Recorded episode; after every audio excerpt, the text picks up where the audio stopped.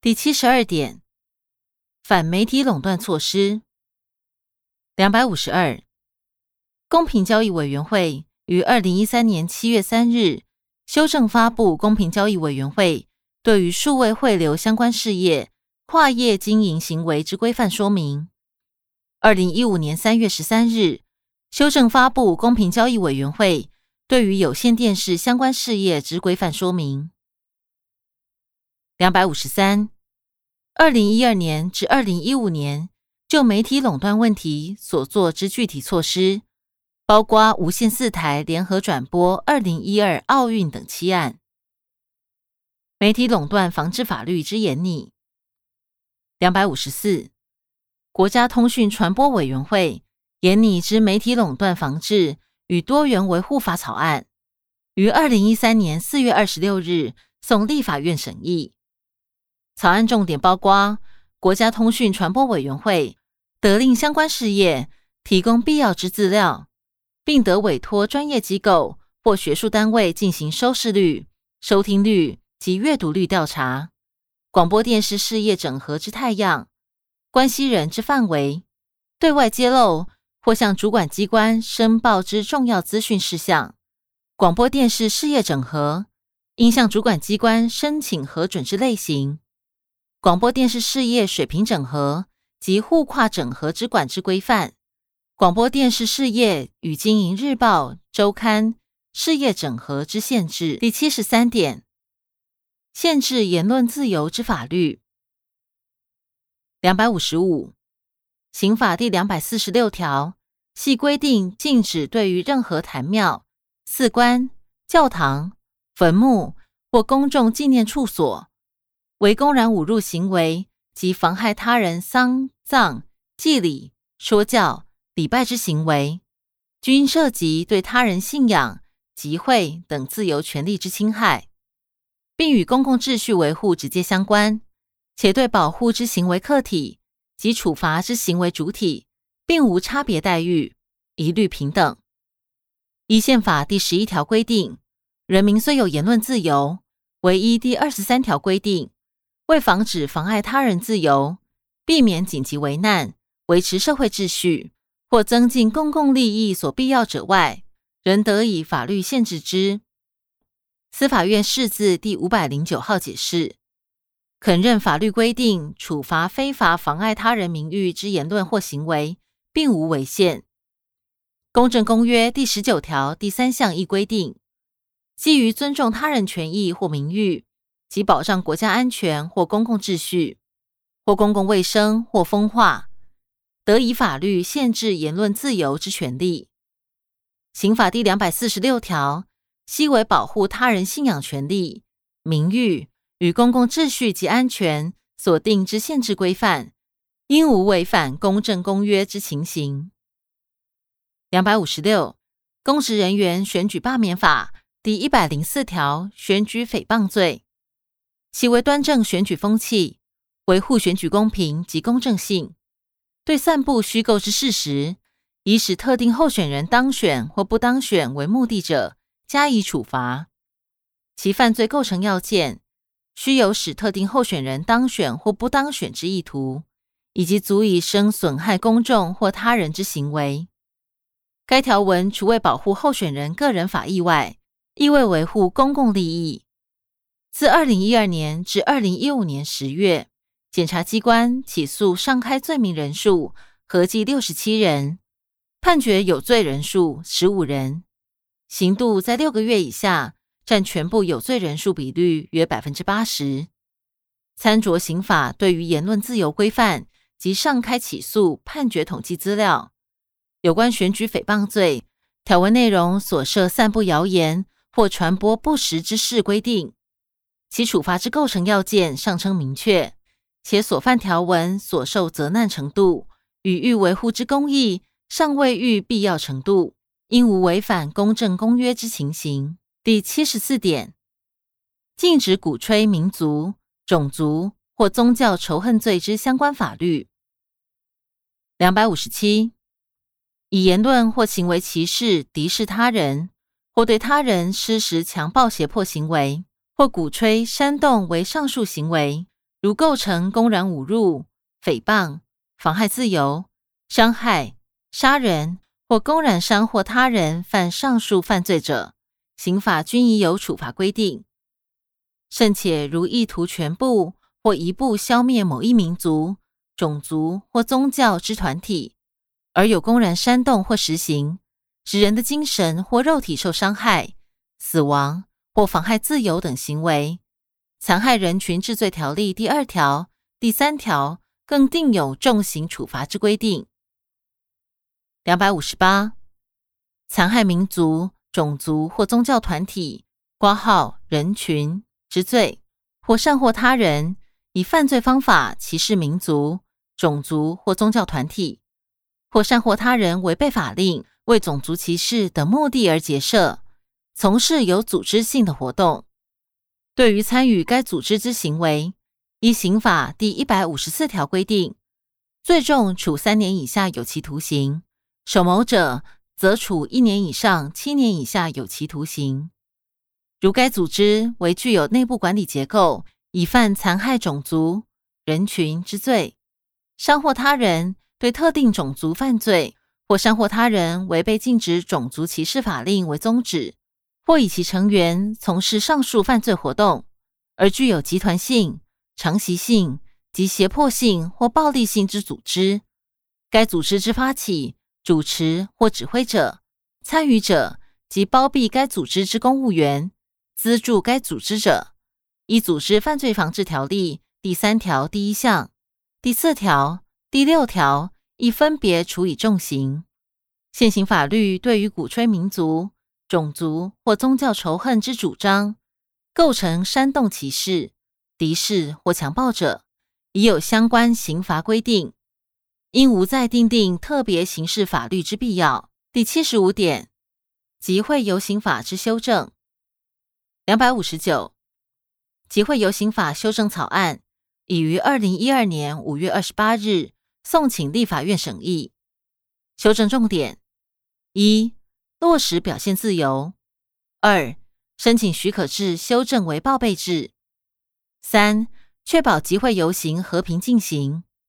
四、兼顾社会公共利益维护；五、执行命令解散应符合比例原则。六、删除刑法规定，回归适用普通法律。七、行政罚款取消下限，另因应司法院释字第七百一十八号解释，宣告集会游行法部分条文违宪，于二零一四年八月十八日拟具再修正法案送立法院并案审议。修正重点为：一、增订偶发性集会游行无需报备之规定。二、修正紧急性集会游行报备期间；三、增订偶发性及紧急性集会游行举行之限制；四、增订实际负责人于集会游行终止或结束应宣布之。两百六十，内政部移民署参酌各方意见，于研拟入出国及移民法第二十九条修正条文明定。与我国合法停居留外国人，除限制不得参加公职人员选举罢免法第四十五条各款活动外，均得参加请愿及合法且和平之集会游行活动。第七十六点，结婚年龄之检讨。两百六十一，法务部基于一应国际公约之要求，二符合我国国家民族之卫生健康。三、参考国外立法例，于二零一一年拟具民法第九百七十三条及第九百八十条条文修正草案，将男女最低定结婚年龄分别修正为十七岁及十八岁，并经行政院、司法院会衔函请立法院审议。因立法委员有不同意见，而决定待凝聚共识后再行审议。两百六十二。关于民法最低定结婚年龄之规定，法务部于二零一四年三月二十一日召开会议讨论，认为涉及层面甚多，应再审慎研议，并基于对国会之尊重，于凝聚共识前暂不提出修正草案。两百六十三，立法院于二零一四年十二月二十二日审查立法委员所提民法修正草案。法务部对于立法委员提案关于男女最低定结婚年龄之修正意旨，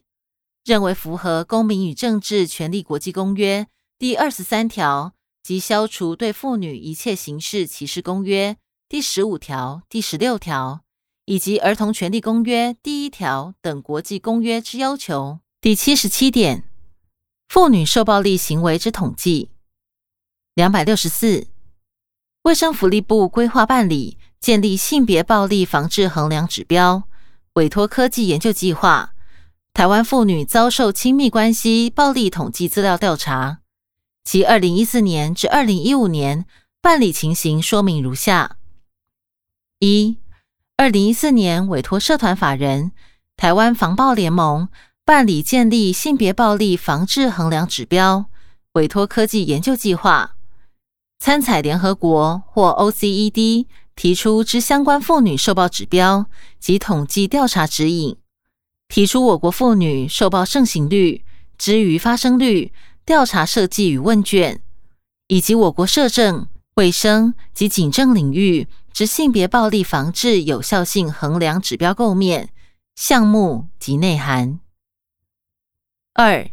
二零一五年委托国立台湾师范大学。进行我国之台湾妇女遭受亲密关系暴力统计资料调查，搜集我国十八岁至七十四岁妇女现有或曾有遭受亲密关系暴力等相关资料。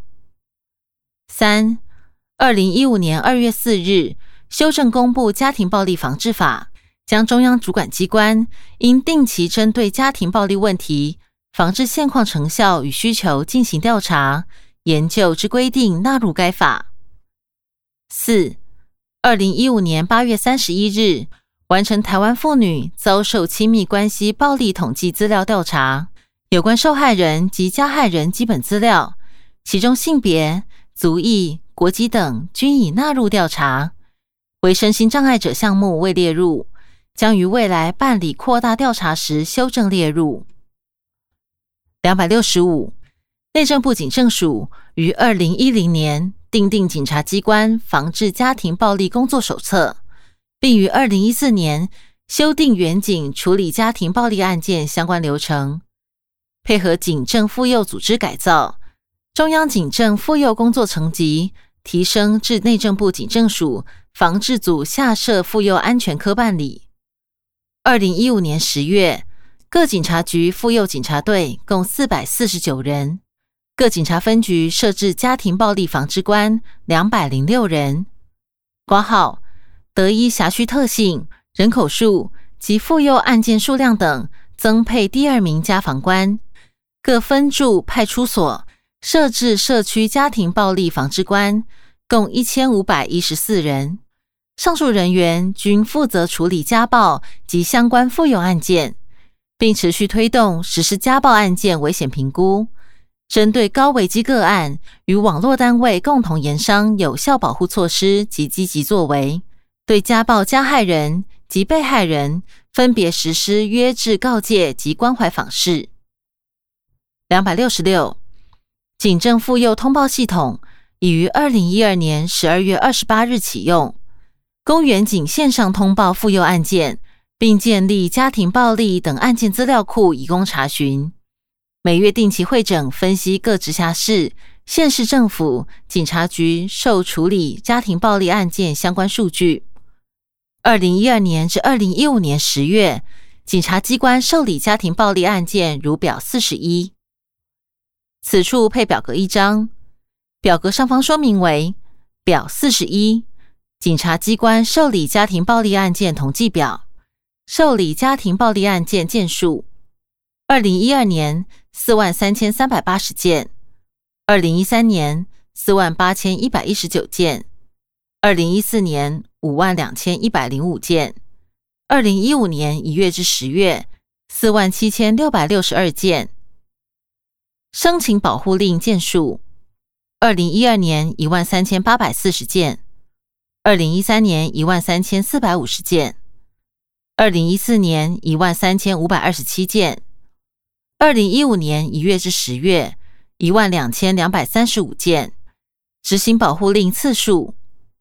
二零一二年一万九千六百四十七次，二零一三年一万九千八百一十八次，二零一四年两万一千九百七十五次，二零一五年一月至十月，一万八千九百零一次。查获家庭暴力罪及违反保护令罪件数：二零一二年三千八百九十三件，二零一三年三千八百件，二零一四年四千三百九十八件，二零一五年一月至十月四千四百六十五件。资料来源：内政部。回本文：家庭暴力受害者之保护措施。两百六十七，参见 CEDAW 第二次国家报告二点六十六至二点六十九点四。两百六十八，就业服务法于二零一五年六月十七日修正公布，增订家庭暴力被害人为致力促进就业之特定对象，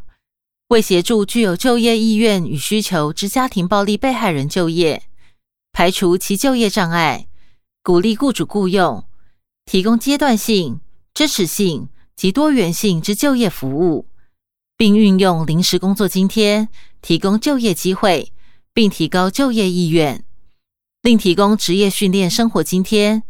安定家庭暴力被害人于参加职业训练期间基本生活。各公立就业服务机构协助推介家庭暴力及性侵害被害人就业。每年皆办理整合住宅补贴资源实施方案第七十八点及第七十九点，多元家庭之法制研究。两百六十九，